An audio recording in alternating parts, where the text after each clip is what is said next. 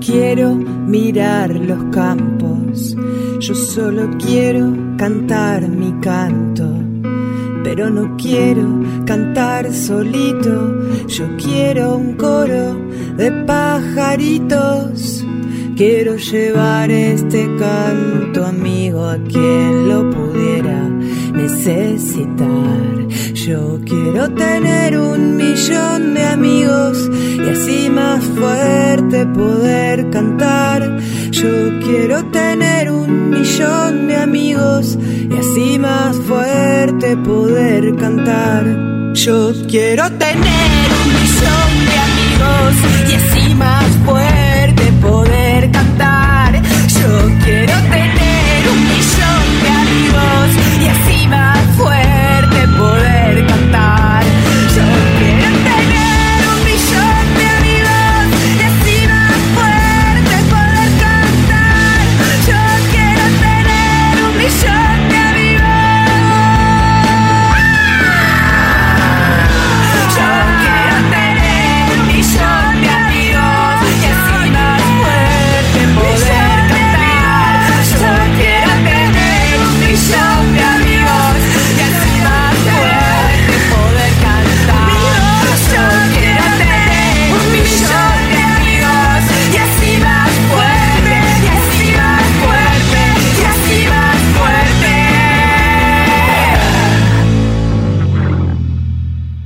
¿Cómo están? Bienvenidos a una nueva edición de Un Millón de Amigos. Vamos a empezar hoy con una carta que recibí ayer. Es una carta muy especial, para mí es increíble. Me la mandó una amiga, Pepi, y a la vez a ella se la mandó un amigo suyo que también es amigo mío. Es decir, hay muchas personas involucradas en este asunto, pero sobre todo dos protagonistas que son el remitente de la carta y el destinatario. Así que me parece que lo que voy a hacer primero es leerles la carta y después les cuento un poco más. No sé si, están de acuerdo. Bueno, vamos, vamos a hacer lectura de esta carta fechada el 16 de noviembre en Maldonado. Y a ver, yo tenía el año por acá, porque está el sobre con un sellito y todo. A ver, ¿dónde lo tenía? Acá está. Bueno, el correo dice que llegó en el año 1999, noviembre de 1999. Bueno, así arrancamos. Y es una carta del señor Ignacio Olmedo, maestro, artista plástico y escritor uruguayo que muchos de ustedes conocerán. Y el destinatario es Sarandí Cabrera, escritor, periodista y traductor uruguayo de la generación del 45. Bueno, en lenguaje de un millón de amigos, dos salados, verdaderamente dos distinguidos de nuestra cultura que mm, se fueron de gira. En el caso de Ignacio Olmedo hace muy poquito, nada más. Yo mm, a él no tuve el gusto de conocerlo. A Sarandí muy poco, porque yo iba a la casa de su hijo Nandí Cabrera, músico, talentoso músico uruguayo, que fue quien le mandó la carta a Pepi Goncalves, hija de Ignacio Olmedo, que también es amiga, amiga de este programa, y así llegamos entonces, carta de Ignacio Olmedo para Sarandí Cabrera. Maldonado, 16 de noviembre. Estimado Sarandí Cabrera, en cuanto vi mi cuento publicado, quise llamarlo, pero pensé que un llamado telefónico no siempre es oportuno, y por ello decidí hacerle llegar mi agradecimiento como ahora lo hago. Es casi un milagro que se publique un texto sin un solo error de copia. Usted bien lo sabrá. En una antología de arca cometieron la barbaridad de poner vascos congeladores de ovejas en vez de cogedores de ovejas. ¿Habrá pensado el tipeador que las relaciones entre los vascos y las ovejas era una cuestión de bajas temperaturas? Y a mí, que me cuesta tanto lidiar con las palabras, cuando meditan incorrectamente me resulta como patada. Pero no fue solo la perfección del copiado. El diagramado es estupendo, como así la ilustración de Alejandro Sáenz elocuente pero sin pelear protagonismo con el texto. Si algo me hacía falta para redondear estos días en que están soplando aires vivificadores de ilusiones, la publicación que usted articuló y la semblanza desmedida a lo brasilero que me hizo colman mis aspiraciones y le llegan oportunamente a mi ego letrero, justo cuando reemprendo la novelita que ya estaba cansado de arrastrar como proyecto. Le deseo pronta recuperación y espero que sea juicioso en cuanto al cuidado de su salud, es decir, que se comporte como un viejito obediente. Agradecido y muy cordialmente, Ignacio Olmedo. Bueno, preciosa carta. No hay que interpretar nada, ¿no? Pero parece una carta muy amistosa y afectuosa también, pero sobre todo desde, desde un respeto muy particular entre dos hombres muy talentosos, se me ocurre apasionados por el arte, por la escritura. Y bueno, yo creo, así como desde un lugar muy lejano, que les interesaba mucho cierta perfección, en fin, o poder plasmar exactamente lo que querían. Bueno, está claro en el caso de, de Olmedo, maestro, artista plástico y escritor uruguayo que residía en Maldonado. Me parece que vivió toda su vida ahí. no sé, capaz que me pueden corregir, pero, pero bueno, era un hombre de, de Maldonado. Me contó Pepi que le encantaba tirarse a escuchar la radio y a escuchar música. Y bueno, enseguida eh, le, le, escribí a Nandí, el hijo de Sarandí Cabrera, escritor, periodista, traductor uruguayo, perteneciente a la generación del 95, una ficha, porque yo les cuento, en una época yo iba a la casa de Nandí, porque a los dos nos gusta, eh, nos gustan algunos artistas en común, no sé, los Beastie Boys, Mike Patton, y él tenía de todo, entonces yo iba a la casa de Nandí y me copiaba discos compactos y nos quedábamos rato hablando de música. Cada tanto aparecía Sarandí. Em, eh, era un poco rezongón, me parece. Yo sabía que era un salado, pero no, no tenía mucha, mucha dimensión. Eh, y bueno, siempre estaba ocupado con, algún libro o con, con algún papel. Eh, y ahora que me acuerdo, claro, casi siempre él me, me abría la puerta, muy, muy educadamente. Yo le caía a Nandí muy seguido. Lo que son ¿no? las vueltas de, de la vida. Por acá tengo un mensaje que le pedí a, a Nandí, que quizá lo conozcan como selector chico por la, la música que hace. Es un gran músico uruguayo. A ver si lo podemos escuchar.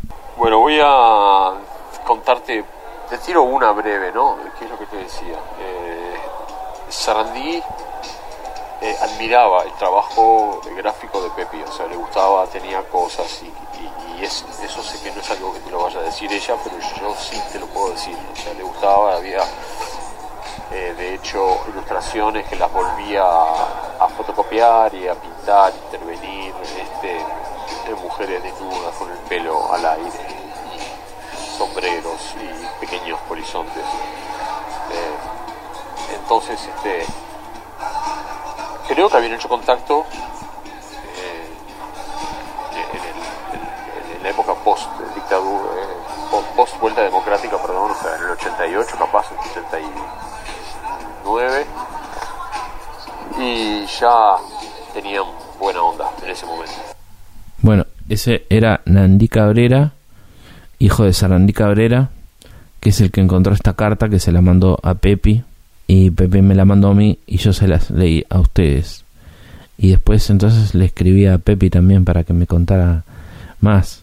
Bueno, Pepi Calves, artista plástica, docente, cineasta, que también ahora reside desde hace un tiempo en Maldonado y que para mí es como siempre fue una como un faro guía y por otra parte siempre me siempre estuvo atento a lo que yo hacía así que como desde el punto de vista afectivo también es una persona muy importante cuestión que eh, me cuenta Pepi después que yo le escribí eh, que y me dice que esta era una carta de 1999 y después me cuenta Dice, tengo una anécdota con Sarandí, mi viejo, y muchas de ambos separados.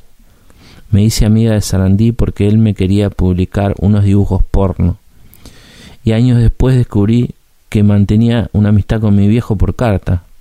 Yo usaba Goncalves como apellido y mi padre Olmedo y era difícil saber que éramos familiares. Sarandí corregía lo que le parecía del mundo. Por ejemplo, borraba con óleo la gente que aparecía accidentalmente en las fotos. Una vez me entrevistó para La República y me pidió una foto, como la que le mandé. Yo estaba con una bandana, él la pintó encima. Ese era Sarandí Cabrera. Dice, lo traté desde el final de los ochenta y descubrí lo de las cartas poco tiempo después que muriera.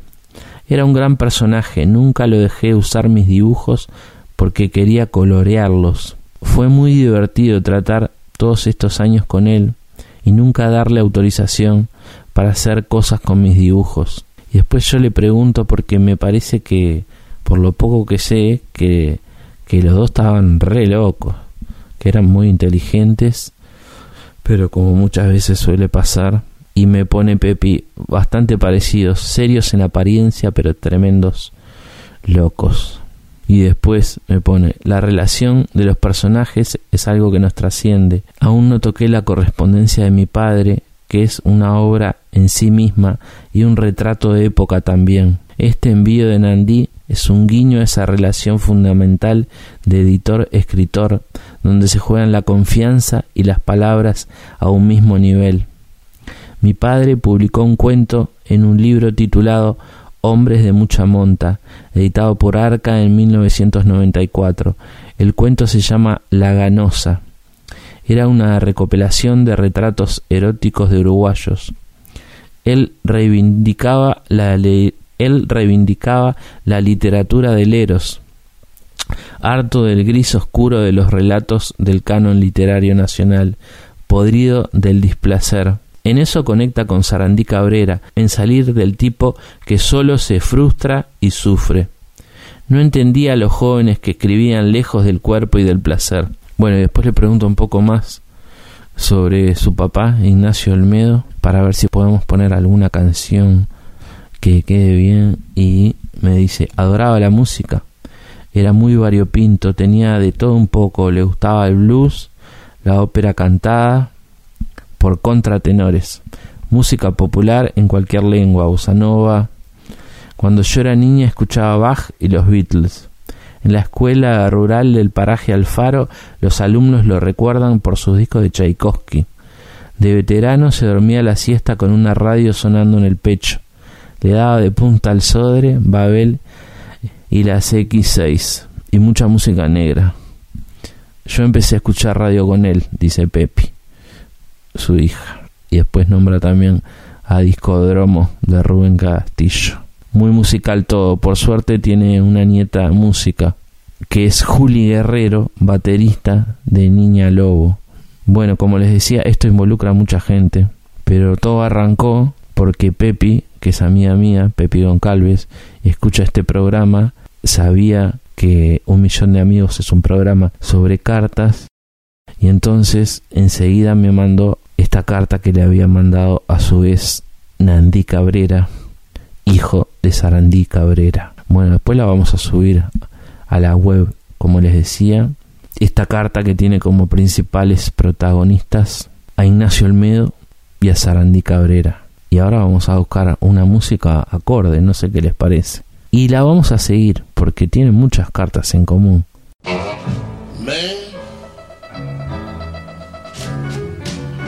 You know I things that kings and queens will never have. In fact, kings and queens can never get. And they don't even know about it. And good times I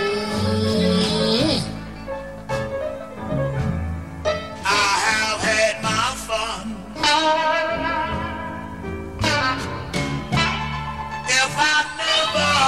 get well no more,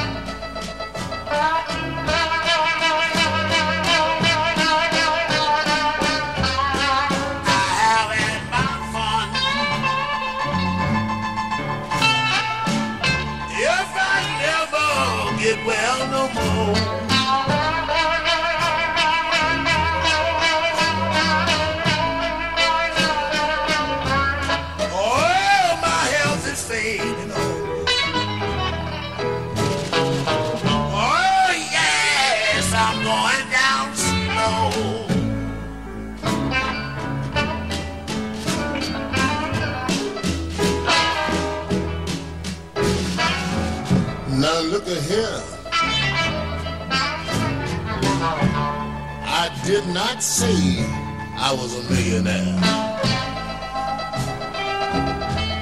But I said I have spent more money than a millionaire.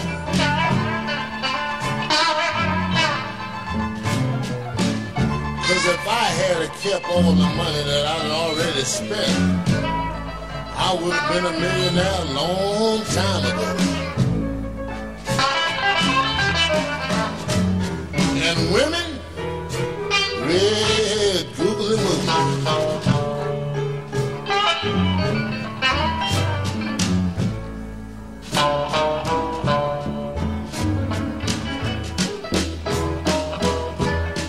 Please write mama.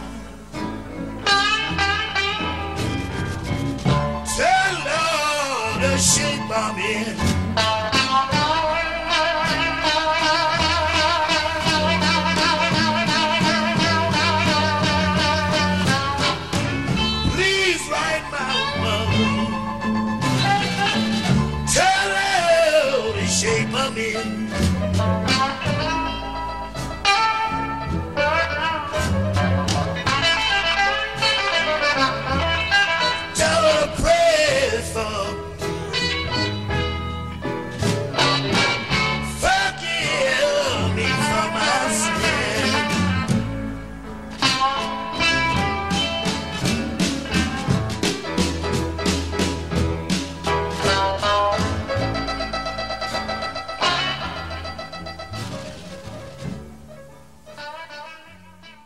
Seguimos en un millón de amigos.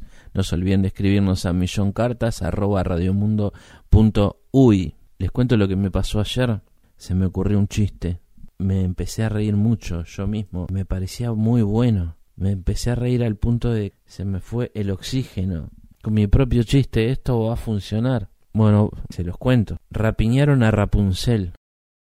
No funcionó. Bueno, no, allá tampoco funcionó. Rapunzel es una princesa de Disney, tiene superpoderes. Bueno, en su mundo, es un mundo lejano que pasó hace mucho tiempo, la figura judicial de la, de la rapiña no existía.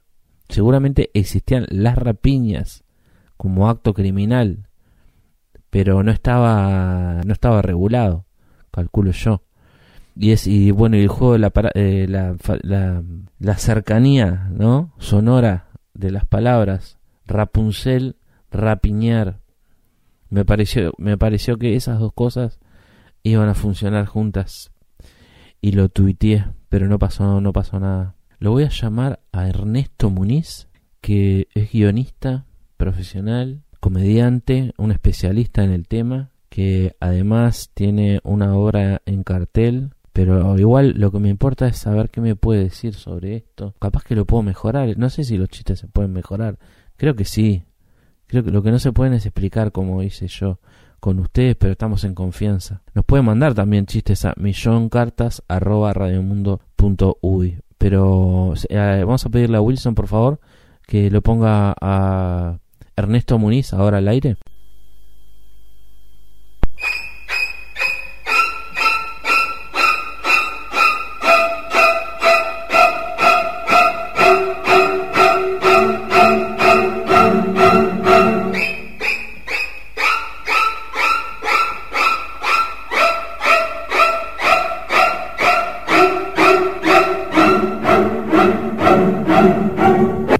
Ernesto Muniz.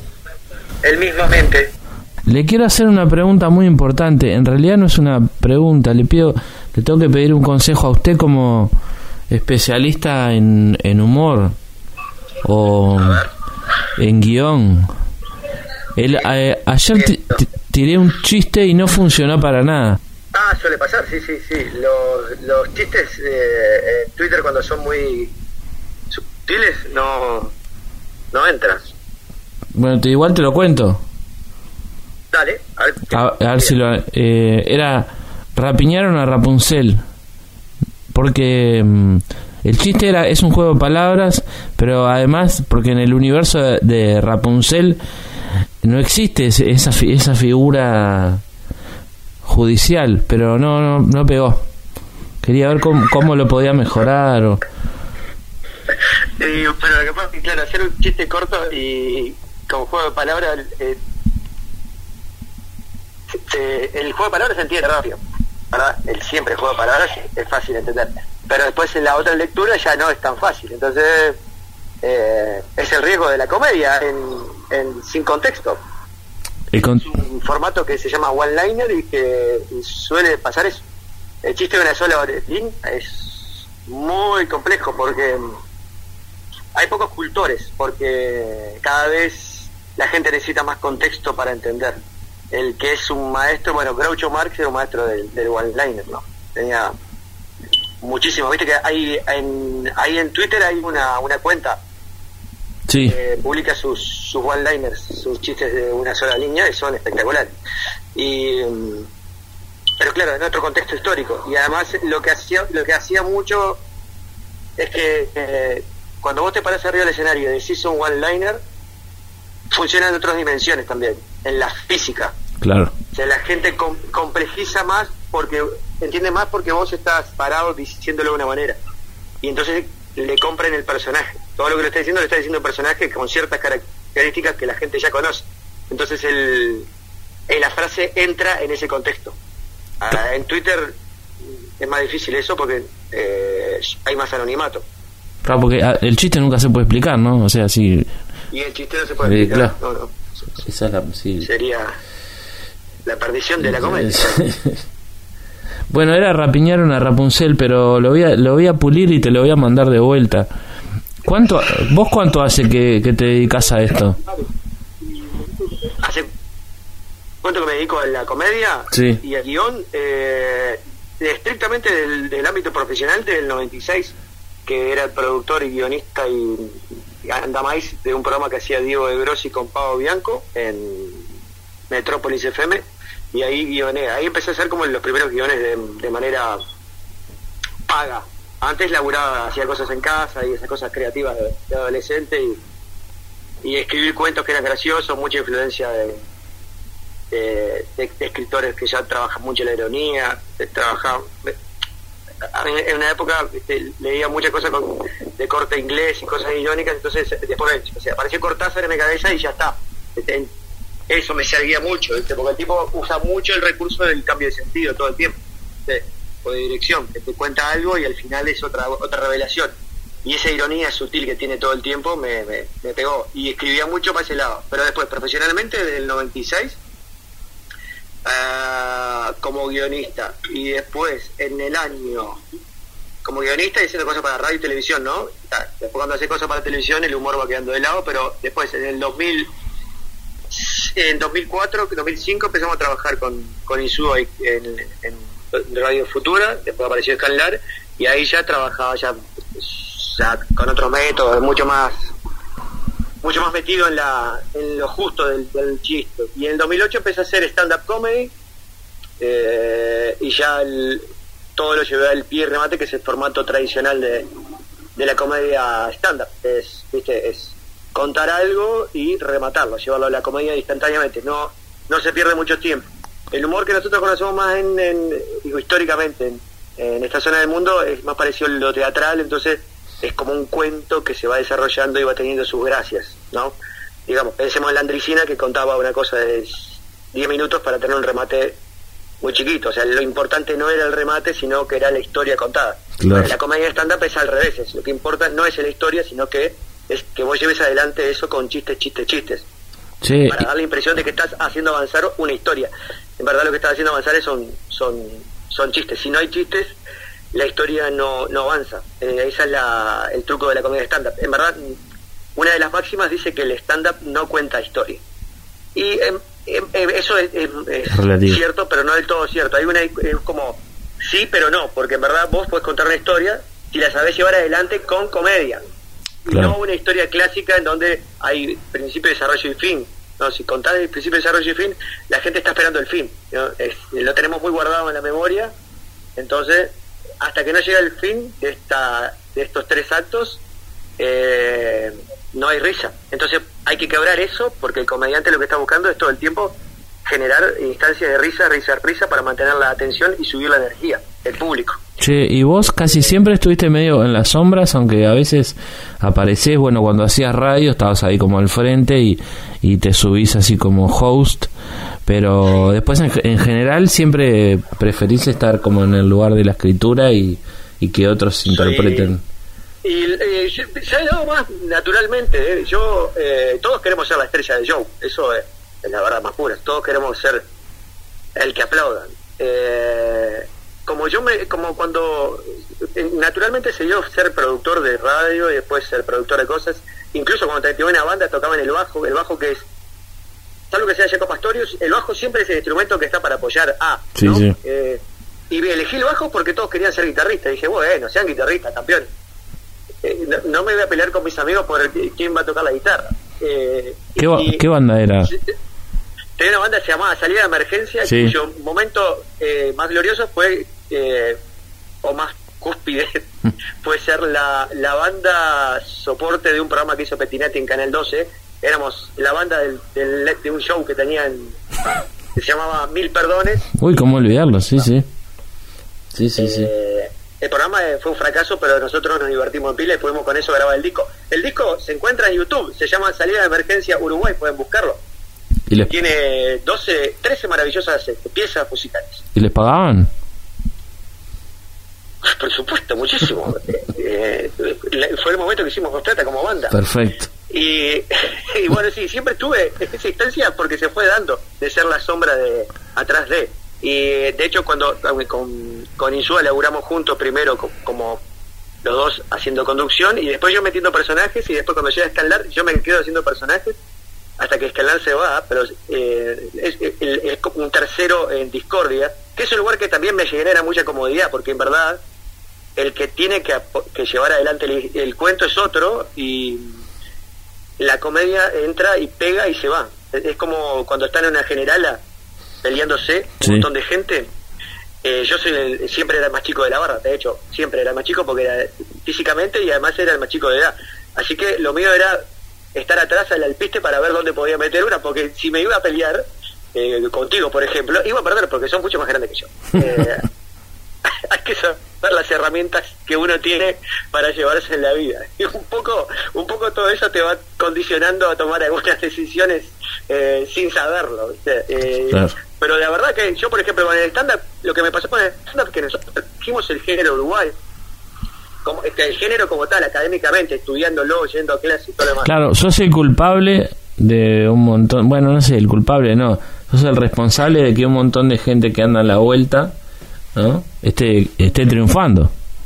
Eh, me, me siento muy orgulloso de todo eso. Eh, ne- no de todos, pero me siento muy orgulloso de todo eso. Eh, lo- ahí- al- eh, eso fue una de las situaciones. que Al traer el stand-up acá, trajimos unos docentes argentinos, Alejandro Angelini, Diego Weinstein, eh, Rocco, que en verdad es uruguayo, pero hizo su carrera en Argentina, eh, y Hugo Fili, y lo que yo fui aprendiendo de todos ellos y formándome, y entonces mi rol fue, naturalmente, fue que esto debía continuar y todos los docentes nos decían lo mismo, no es viable que nosotros sigamos viniendo porque no tenemos tiempo y porque económicamente era imposible traer todas las semanas a un profesor trayéndolo en avión y todo lo demás cuando pluna Sixia y, y mantener eso siendo una ecuación económica positiva. Así que era natural que yo iba a ser el docente de eso. Así que me preparé desde el primer, desde el primer curso para subir el escenario, para entender lo que, lo que me estaban enseñando, para poder eh, compartirlo con los demás, con los siguientes alumnos. Así que eso también me puso en un lugar que es, bueno, voy a enseñar esto para que esta disciplina continúe. Porque la otra opción fácil era ir a Argentina a hacer un curso de stand-up y volver a Uruguay y ser eh, el único haciendo stand-up Uruguay. Claro. Y eso eh, te puede ser te parecer genial para tu ego, pero es una mentira, no funciona como género. O sea, el género funciona cuando hay más gente practicándolo. O sea, las generaciones artísticas funcionan cuando hay un montón de gente alrededor de, pensando en, en la cosa, discutiendo sobre el hecho, se sube al escenario, se discute, se vuelve a reescribir, se plantean situaciones donde ves el espejo del otro diciendo algo que vos podrías decir y en ese lugar de competencia natural del, del talento empieza a surgir lo que se llama una corriente artística. Y bueno, yo me di cuenta enseguida que no había forma de hacerlo de otra manera que no era poniéndome en ese lugar. O sea, ¿Cuáles son, ¿cuáles son los...? al tiempo uno siente que, que si yo hubiera tomado otras decisiones, capaz que estaba yo arriba del escenario y triunfando y no ayudando a otros a triunfar. Pero eh, habría corriente artística llamada stand-up comedy Mm. eh, si hubiera tomado esa decisión. Ta, esa historia no la puedo contar, pero la que yo estoy contando es esta que en la que tomé la decisión de ser docente de, de stand-up por muchos años priorizando eh, el, el género. ¿Cuáles son los chistes que más te gusta escribir, aunque sepas que no funcionen o que no, no sean a priori los más efectivos? ¿Cuáles son los que más te gustan? Los los one-liners son los mejores, ¿verdad? Son la, es la perfección de la comedia. Claro. La, la- la comedia stand-up se basa en la palabra. Es el, el principio del stand-up comedy es, es hablar con la gente. O sea, en verdad todo lo demás, el aditivo del cuerpo, moviéndose, diciendo cosas, viene después, este, primero de forma eh, intuitiva y después de forma más académica cuando estudias eh, cosas de danza o cosas de teatro que tienen mucho más manejo del cuerpo. Pero entonces, la perfección del discurso de la comedia es el one-liner, que es el chiste de una sola línea, en donde todo lo que decís se resuelve en una oración muy breve que dice cosas muy poderosas. Este, hay, le recomiendo, no me escuchen a mí, le recomiendo que, que, que busquen a Woody Allen o que busquen a su, uno de sus padres que es Groucho Marx, que son los maestros de la palabra breve diciendo muchas cosas. O sea, Woody Allen decía esa, esa frase de, por ejemplo, no puedo escuchar a Wagner porque me vienen ganas de invadir Polonia. es una situación que en donde en muy poco espacio te Claro. dice muchas cosas. Sí, Hay sí. mucha eh, construcción de idea detrás de eso. O sea, no no no puedes entender eso sin saber historia, entender eso sin saber un poco de lo que pasó con los judíos, de lo que era Wagner para el- para los nazis. Toda esa información está dada en muy pocos en un renglón. Este, eh, esa es la perfección, pero claro, para eso necesitas un público que tenga una, una formación para que entienda esa es- ese, ese chiste, esa información llevada a la comedia. Eh, y bueno, uno puede ir formando su público. Yo sí estoy a favor de eso. Pero en el proceso eh, podés quedar muy solo tratando de que te entiendan chistes que son Sí. mm, eh, muy, no quiero decir inteligente porque en verdad todo el humor es inteligente, pero que llevan demasiadas capas de, de información. More, More, Robert More, ¿es tu actor fetiche? Es, eh, me siento eh, soy el eh, me siento Fellini eh, frente a Maestro sí. mirá la comparación que el tipo tiene al tipo Robert Robert es un es un tremendo actor y es muy dúctil y tienen la particularidad que no tienen otros actores que vienen de, de formación teatral que no le tiene miedo a la comedia Eh, Claro. el actor y la actriz en Uruguay por lo menos que es lo que yo conozco que estudian teatro por cuatro años o que van a, a la EMAD y que le de- dedican muchos años a esto, sienten una un rechazo a la comedia, eh, un rechazo visceral, que después lo, lo dicen, no, la comedia es muy importante. Sí, eh, así, modositamente. En cambio, Robert es un tipo que no tiene miedo a, a- a las... Bueno, al ridículo está clarísimo que no, y no tiene miedo de reír como parte de las formas artísticas. Claro. Y eh, en Uruguay, eh, particularmente, en, en- en la risa ha sido eh, sucumbida desde por lo menos el 73. Yo nací en el 73 y en mi casa eh, no se podía reír mucho porque había gente presa y había una dictadura afuera. Y en verdad, el principio de la comedia es que hay que reírse porque es la única forma de poder luchar contra el poder. Cuando vos te reís del poderoso, le sacás un poco de poder este por lo menos en tu en tu en tu emoción interna y eso te hace un poco más vivo en la existencia o sea te hace vivir un poco más este por Está eso nos bueno. reímos de la muerte todo el tiempo por eso en, en un velorio alguien hace un chiste de muertos y no podés evitar la risa, porque tenés la muerte enfrente y, y reírte te recuerda que estás vivo, ¿viste? Entonces, cada vez que alguien profesa el discurso de que no hay que reírse, yo siento un rechazo eh, visceral. Bueno, y en pandemia, ya voy a decir a lo, más lógico, lo más lógico, no, lo más obvio, ¿no? Que en, pandem en pandemia más que nunca, o, o en esta post, eh, la necesitamos más que nunca. Eh, quería, saber, quería saber, ¿cuántos años hace que trabajas con Robert? Porque trabajas con mucha gente, pero con él como que tenés algo especial, ¿no? Nosotros, nosotros nos conocemos hace muchos años. Eh, él fue una entrevista para presentar Joya, que fue una, película que no sé si todo el mundo conoce, pero que está muy bien. Sí, sí, es muy linda. y que él fue a presentarlo con, ¿se acuerdan? Con, era, el director, ya ni me acuerdo cómo se llama, y que era de, una pareja que se va para afuera y, pasa fumando porro, muy, muy, muy autobiográfica. Y y estuvo en la radio, eh, yo estaba en Futura y los lo entrevisté y, él tenía ya tenía toda esa, esa energía y tenía pelo largo, ¿viste? Eh, así que yo puedo decir que lo conozco de cuando tenía pelo largo. Y pegamos mucha onda ahí, empezamos siempre a coquetear con la idea de poder hacer algo, pero la verdad es que Robert es una máquina de hacer de hacer teatro, siempre está tiene dos o tres eh, obras por año y en la cuales la mayoría es protagonista y hay que aprenderse mucha letra. Entonces no había posibilidad, no encontrábamos, no encontrábamos.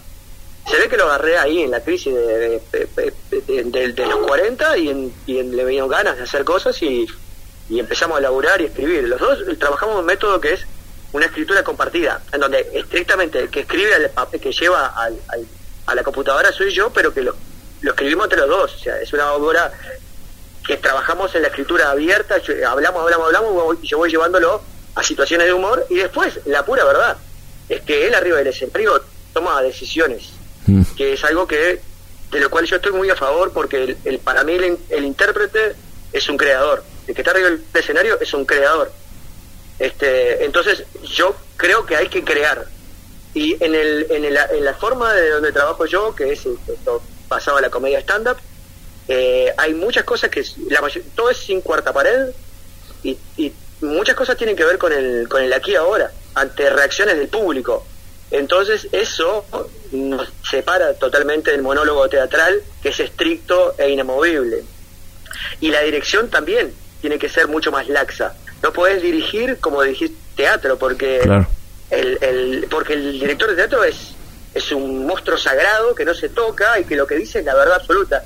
Yo no estoy ni a la altura de esa situación ni en pedo, pero por no me siento en, e, no me siento en, ese lugar y no siento que tenga la capacidad para que alguien me admire ese lugar de profunda. Yo estoy lleno de errores y lo único que, he aprendido es a superar una cantidad de errores para no cometerlos dos veces o tres veces.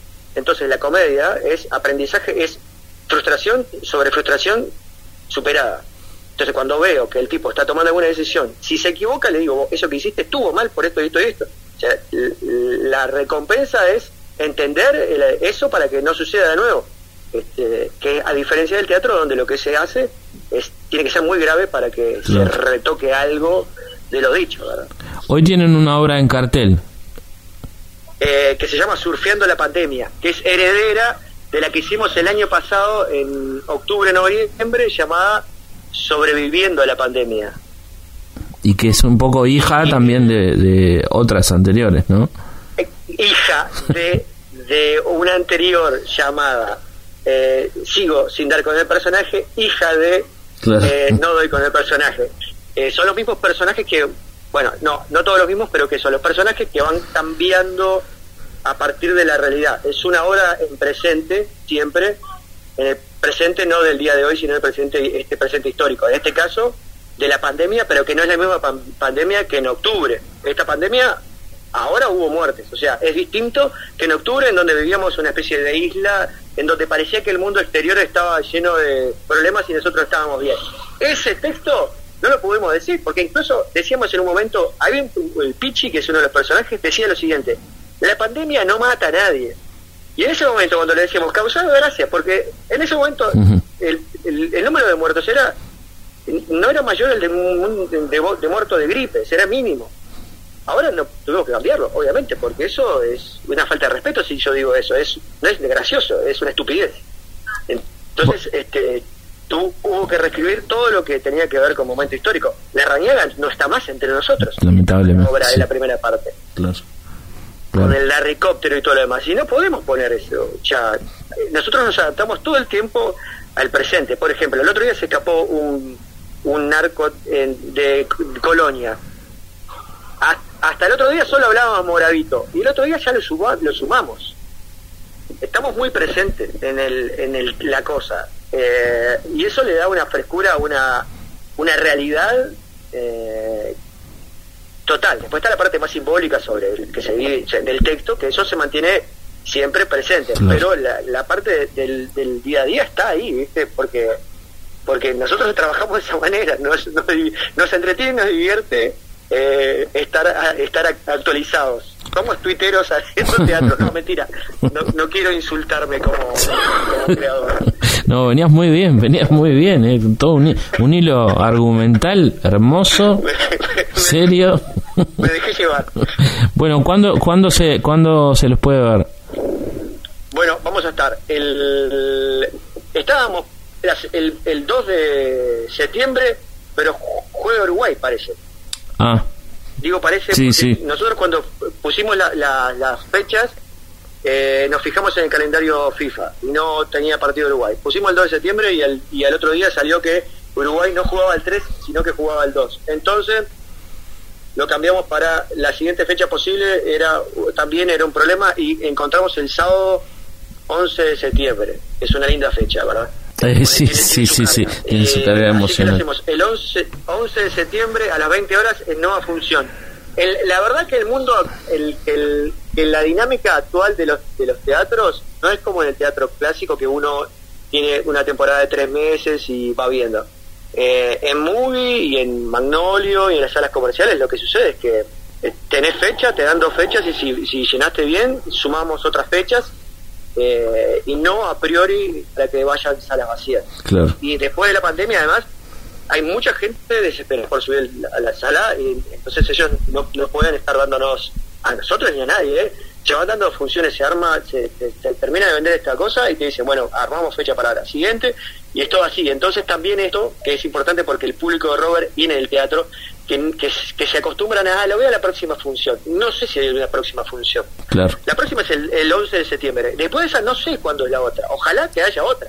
Hasta que no se agote no hay otra. Eh, eh, siempre es la última. El, el- el tiempo presente siempre es la última. Es todo lo contrario a Jaime, ahora que pienso, ¿no? sí, es verdad que siempre siempre es la siguiente. Y, si- y siempre es igual. Y siempre es igual. Bueno, Ernesto, muchísimas gracias. Voy a seguir trabajando el chiste que te comenté y los voy a ir a ver. Em, Así que 11 de septiembre y el teatro es... El teatro eh, Under Movie, la sala de la sala de abajo de Movie en Montevideo Shopping, bueno, ustedes saben dónde queda Montevideo Shopping.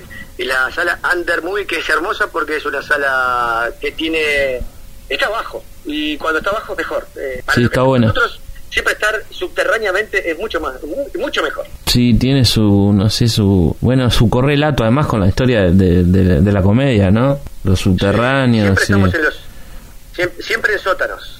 Son medio como bichos, la verdad. ¿Por qué te dejaste el pelo largo? Porque tengo 47 años y tengo pelos. O sea, porque puedo. Porque puedo. Perfecto. Te mando un abrazo grande vos. Abrazo ustedes. chao, chao. Un millón de amigos. Un programa de Federico Medina.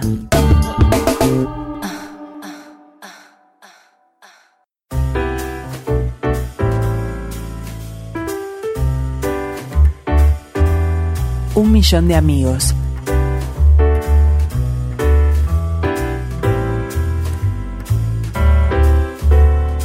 Hola, sí, llamo para dejar un mensaje a la radio, a Radio Mundo. Eh, me encanta cómo viene la grilla, lo que hacen, el contenido de periodismo es muy bueno. Eh, quería felicitarlos esta vez en particular por el programa Un Millón de Amigos. La verdad es que me parece buena una propuesta de radio en vivo en la noche, como bueno, supo haber eh, durante mucho tiempo, ¿no? Hoy quizás no tanto. Por eso me parece además algo relajado, noble. El chico es, serio, el que conduce. Igual, pregúntenle de dónde sacó eh, esos materiales que pasó el programa pasado. Escuché algunas cosas un poco extrañas. Alguien... Hay algo ahí. Bueno, en fin, no me quiero ir mucho por las ramas. Muchas gracias. Un abrazo a todos.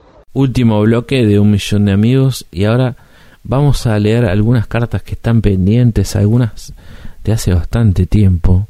Así que lo vamos a hacer así como aprendí alguna vez al vuelo. Esta carta la mandó Darío, el oyente Darío, hace bastante tiempo y yo no sabía dónde estaba, sabía que la tenía, pero no me acordaba dónde, hasta que la encontré. Lleva como título Don Alberto. Al comienzo tiene una cita que dice, yo le debía esta canción, doctor, guárdela dentro de su maletín. Eduardo Chance. El escolazo de la vida hizo que te fueras el día que era tu día, y donde estés, seguro estás bien acompañado, porque Anita está contigo.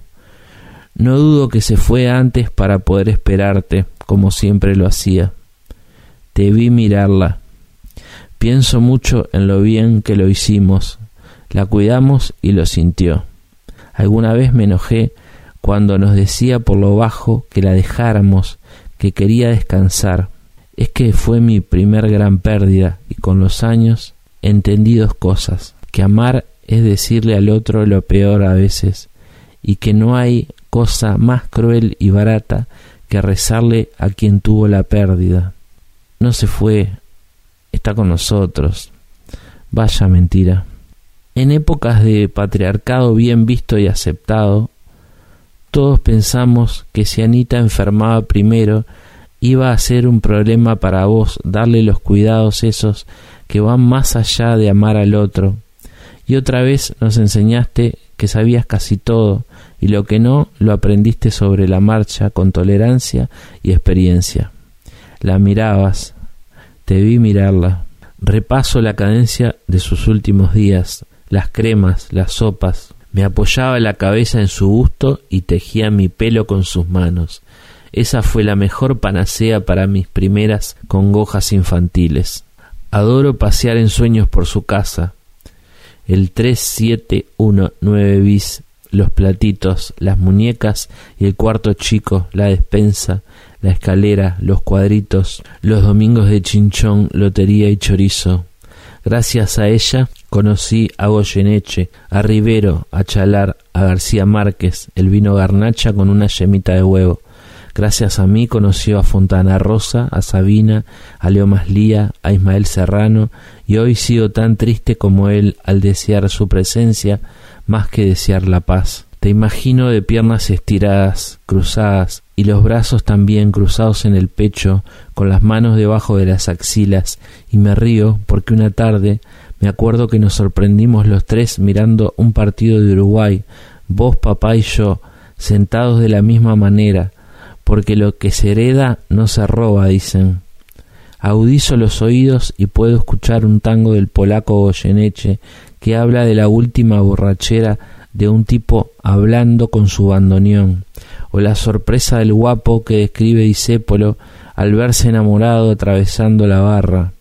El malevaje extrañado me mira sin comprender. Y sigo sonriendo porque me estoy acordando de cómo te calentaba jugando al chinchón y al chorizo. Tardes largas sin ganar una partida que te permitiera dar esa carcajada divina, seguida de unos hijos o La gente se maravillaba al ver cómo comías y lo flaco que eras. Seguro por eso te decían tragaldaba en muchos de tus laburos, y por eso cuando Anita empezaba a poner la mesa, tirabas la frase que más frecuenta mi memoria. Tengo un hambre que ni veo, decías. Ojalá sepas y hayas visto que Uruguay salió cuarto en un mundial y quinto en otro, que ganó una Copa América, que como siempre matemáticamente tenemos chance de ir al próximo mundial, pero que vamos a sufrir mucho para lograrlo. Ojalá sepas que fueron muy importantes para nosotros, que somos conscientes de cómo nos ayudaron y agradecidos. ¿La estás mirando? Contale que Martina y Catalina están creciendo bien, que no nos olvidan, y no porque nosotros hagamos alusiones o reconocimientos desmedidos. ¿Se acuerdan que las llevabas a la feria, que les comprabas bizcochos y que las dejaban ordenar las frutas y verduras en los canastos después de lavarlas? Ojalá tengas un parral, un parrillero cerca, una radio, un buen gorro, una bufanda y sobre todo que estés mirando a Anita. Bueno, muchas gracias Darío. La verdad que es una carta preciosa. Nos vamos hasta la semana que viene con otro programa de Un Millón de Amigos.